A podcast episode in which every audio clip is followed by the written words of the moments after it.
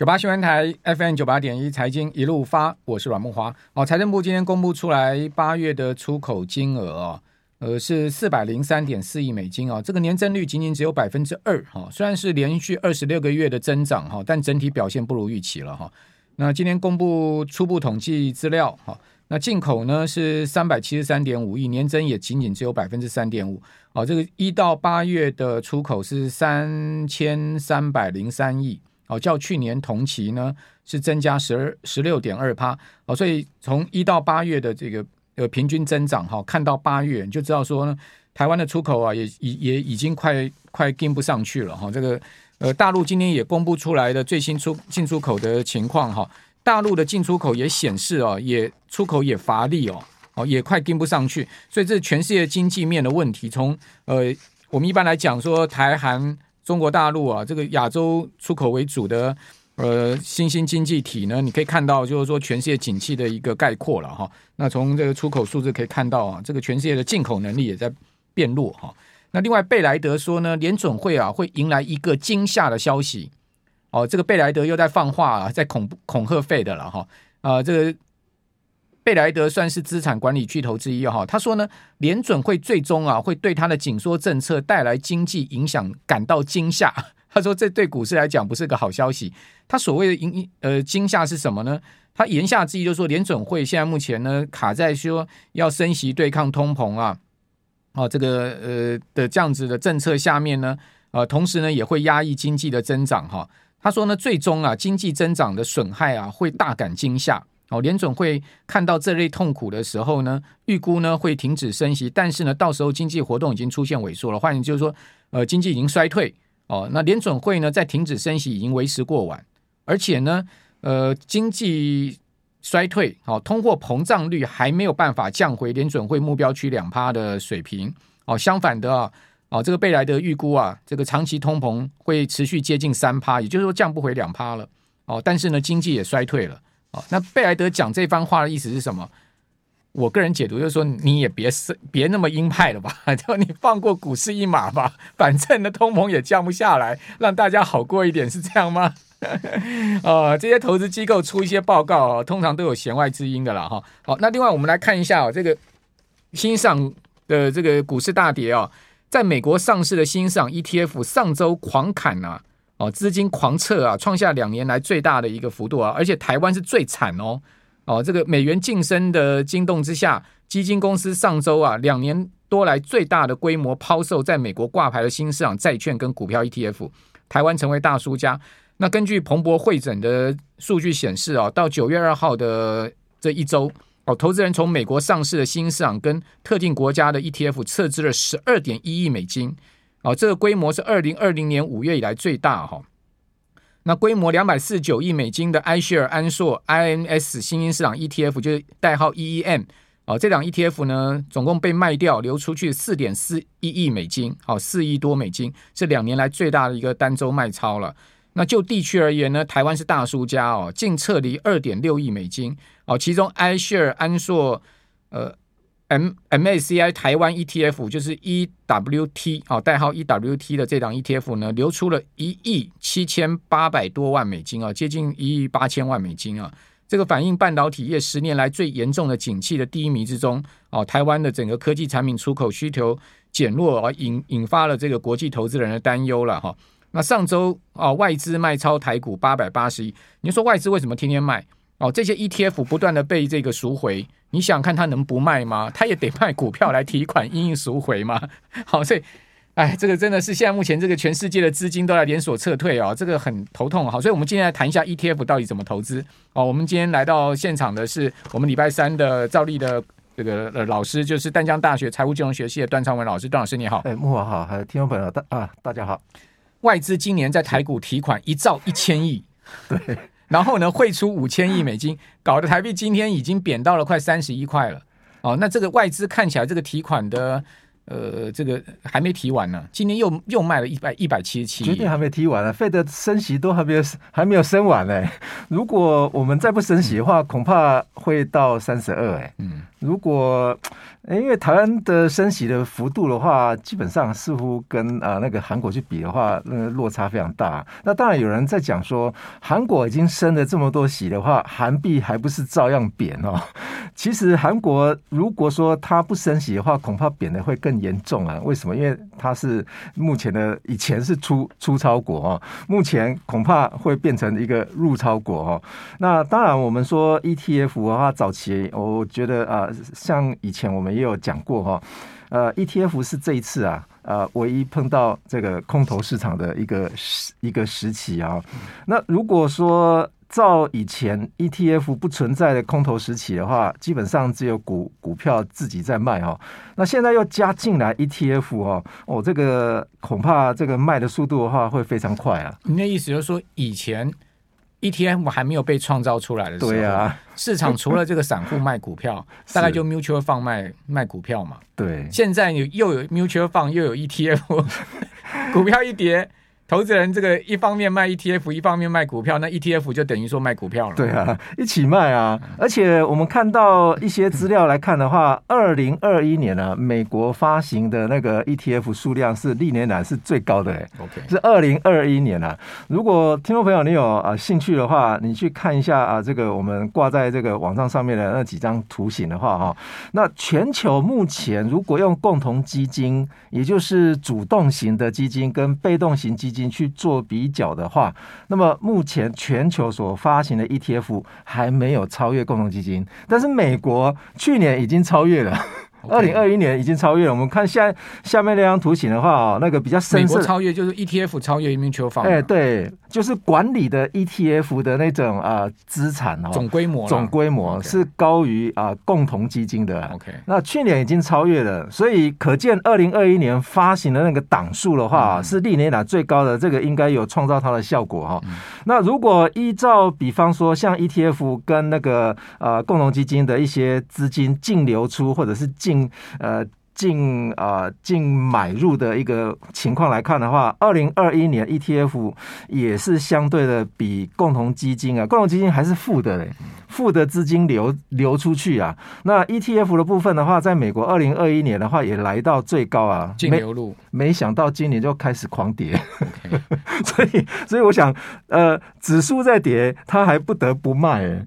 对不对？就就是说，像类类类似这种 ETF 的一个情况的话，就就有这种呃这种啊、呃、这个但。但不管说是净流入、净流出这种被动式的这种投资策略哈，我们一般一般讲说，共同基金比较主动式嘛，对不对？对。好，那 ETF 比较跟随大盘这个被动式的投资策略，似乎是现在越来越受投资人青睐。好，那我们谢谢奥斯本的呃您的爱心，好，谢谢您的肯定跟抖内。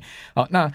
呃，这个 ETF 为什么会越来越受青睐呢？就是说，它一定有它本就全世界投资市场有这样的一个趋势，其实一定是有它本质上面可能的优势，是没错。因为很多人都认为说，股票是一个随呃随随机市场嘛。那如果是随机市场的话，共同基金的基金。经经理人他在操盘的时候绝对没有办法打败大盘嘛，所以有很多共同基金的啊这个投资人啊都反映到这一点，也就是说我投的共同基金为什么啊报酬率都会输大盘哦，所以就会带动了一一呃一窝蜂的啊就也就是 ETF 啊这个上上市挂牌再来去销售再来卖的情况也不错哈。那原则上我们看到这些报酬率的话，如果把它分成股票。还有 commodity 哈，也就是呃这个大宗物资。对，那再来是货币货币市场共同基金，再来是债券的部分的话，二呃这张图形里面揭露的是阴影线的部分是二零二零，那么实实体线有颜色的实体线的话是二零二一年相对应的报酬率的话，虽然 ETF 在二零二一年它的报酬率是输给二零呃。二零年，嗯但是共同基金输的还更多呢。嗯共同基金是蓝色的这一框嘛。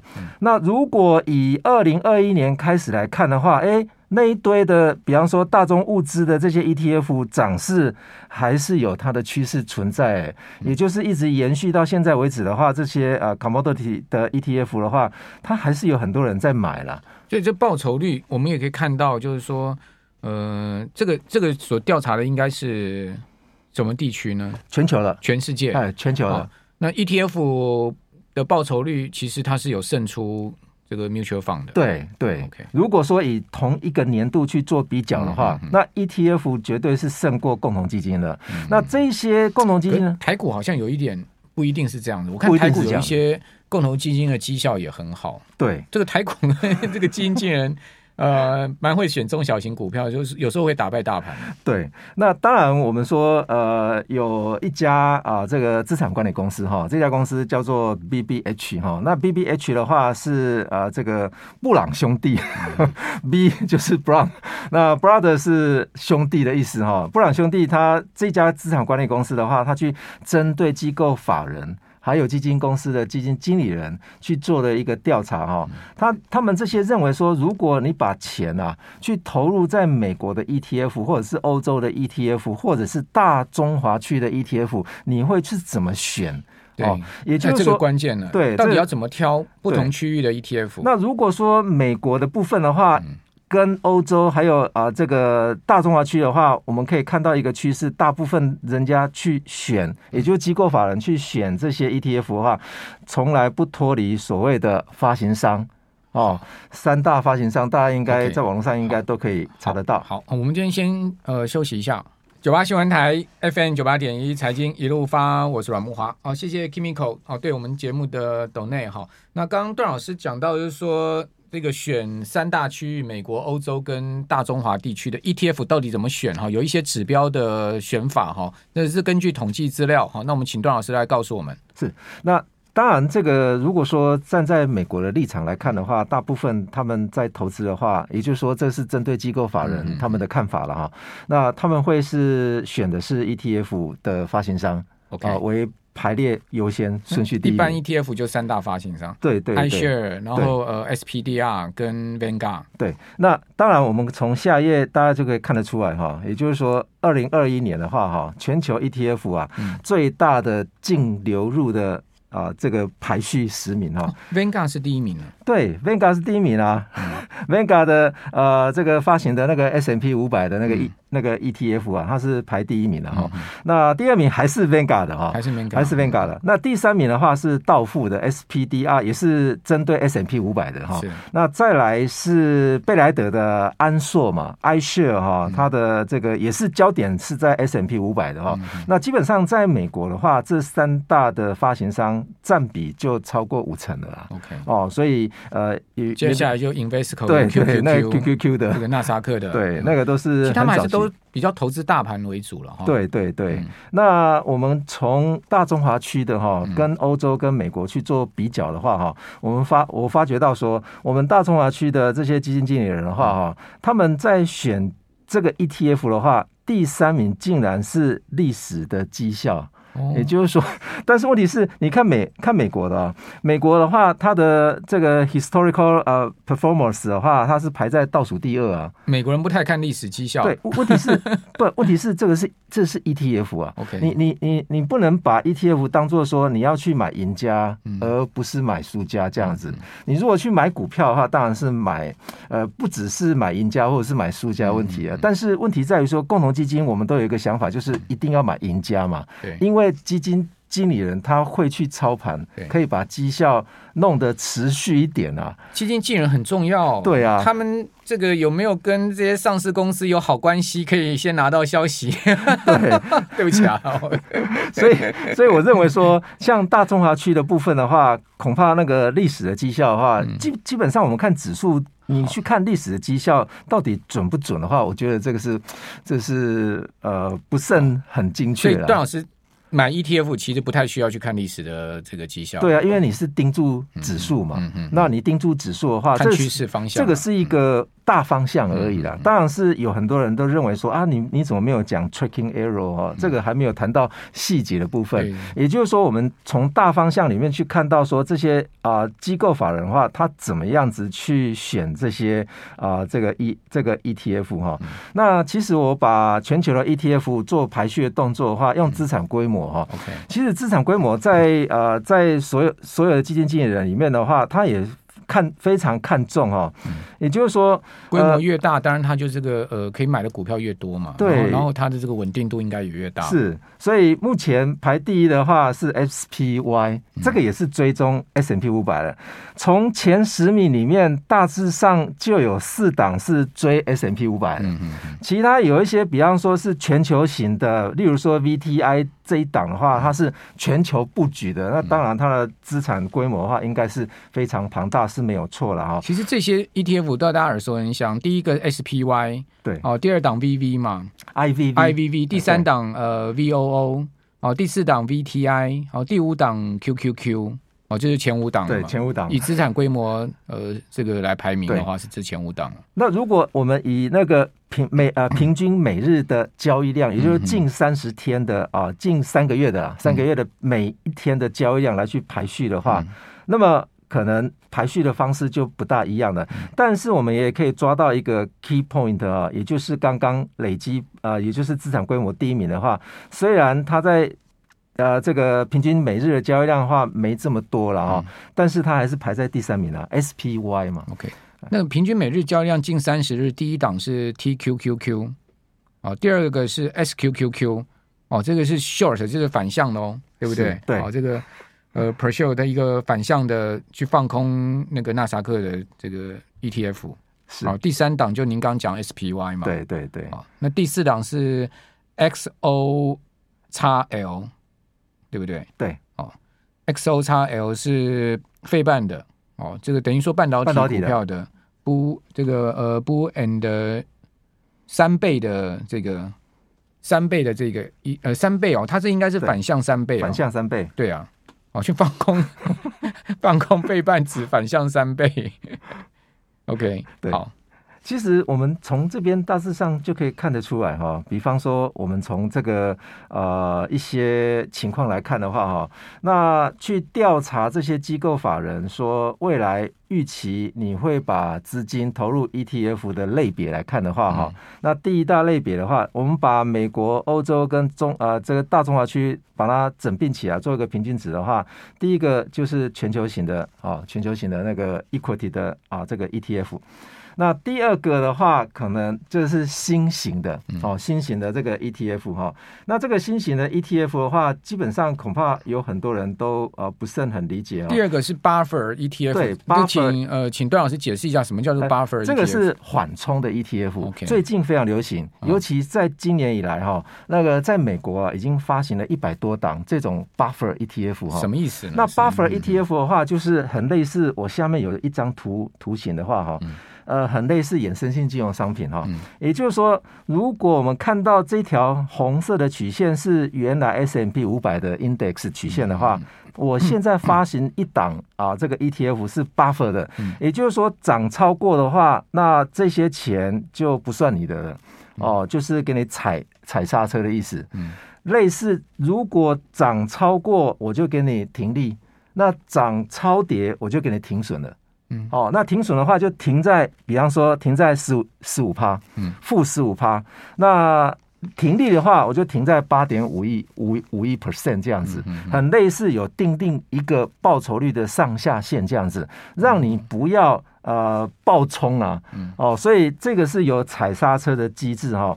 Buffer 是缓冲的意思了哈，啊、那也就是说，告诉我们说，最近啊，这个波动性太高的指数的话，如果有加进来这种 Buffer 的话，嗯、那基本上就可以踩一些刹车，有一种停利或者是停停损的一个机制存的存在哈。我想这个在目前美国市场来看的话，这一种的特殊的一些。呃这个 ETF 的话还非常多哈。那当然这个是依照机构法人他他们在调查的时候发觉到说第二名竟然是巴菲特 ETF 啊，恐怕他们也认为说未来这些啊资本市场的这种波动性啊。会加剧非常，波动性会会越会越来越大哈。这也是一种新的新的一种新型的 ETF，哎，类新型类别的 ETF，这个它比较是套利的，有有有用套利的，对不对？呃，基本上它 ETF 的设计的话，是有一种衍生性金融商品砍在里面。我我我现在看到他说，通常它有四个组成的成分，一个多头深度价内的看涨的选择权。哦，这个另外一个是多头看跌的期权，对冲下下跌的空风险，还有一个短的价外的，呃，这个另外还有呢，空头看跌期权哦，比多头看跌的期权更加这个，呃，反正他就是用用选择权，对对对，用选择权去做组合就对了，对，所以很类似啊、呃，一个固定收益证券里面的利率上上下限的问题啦。嗯、那当然。第三名的话，就变成固定收益证券的一个 ETF 哈。那当然，这个是一个资产配置的部分了哈。那连大中华区啊，说这个说未来他们要买进这种 Buffer ETF 的话，也高达有百分之二十五趴，这个也是排排列第一名的。问题是，大中华区有发行 Buffer 的话，大概只有香港而已啊。OK，像这种 Buffer ETF 在台湾大概不能发了。对，因为它都是用选择权去做这个投资组合，对，可能就会是被框住啊。其实还有，我觉得，我觉得，我觉得主管单位不会让他发这种，其实、啊、但但这种在美国他们就可以做这个发行了。对，对其实这个美国有发行呃比较特殊的五种类、嗯、五种类型哦，这个我们下礼拜可以再继续谈。好好好，那我们下礼拜顺便来谈一下台湾的一些 ETF 怎么选择。是，好，那我们这边谢谢段老师，休息一下，等下回到节目现场，谢谢。